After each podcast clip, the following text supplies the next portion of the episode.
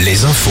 Avec Nicolas Mézil, bonjour. Bonjour Arnaud, bonjour à tous. Emmanuel Macron n'a pas tardé. Il a promulgué la loi sur la réforme des retraites. Elle a été publiée dans la nuit au journal officiel, quelques heures après la décision du Conseil constitutionnel.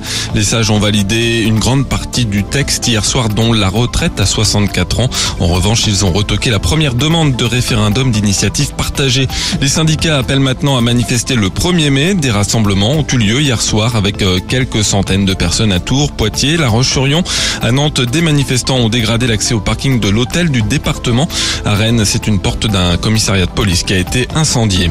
De nouvelles mises en examen dans l'affaire de la mort de Leslie et Kevin. Ces deux suspects, dont l'un réside dans la région d'Angers, ont été placés en détention provisoire, comme trois autres le sont déjà depuis un mois et demi. Le jeune couple avait disparu fin novembre dans le sud de Sèvres. Leur corps n'avait été retrouvé que début mars en Charente-Maritime.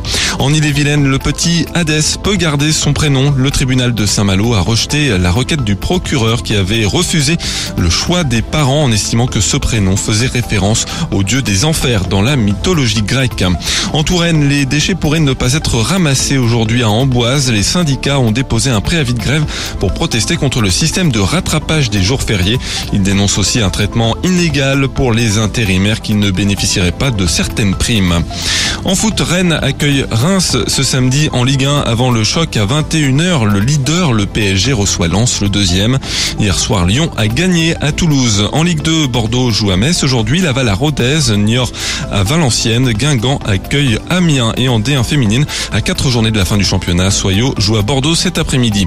En volet Tours et Nantes est qualifié pour les demi-finales des playoffs de Liga. Saint-Nazaire s'est relancé en battant Chaumont hier, adversaire que les Nazériens retrouveront demain. Le temps, le soleil revient pour ce samedi, sauf sur le centre-val de Loire et le Limousin où la perturbation d'hier continue d'onduler en donnant des averses et du vent. Quelques éclaircies reviendront tout de même dans la journée avec des maxis comprises entre 12 et 16 degrés. L'info revient à 8 heures. Très bonne matinée à tous.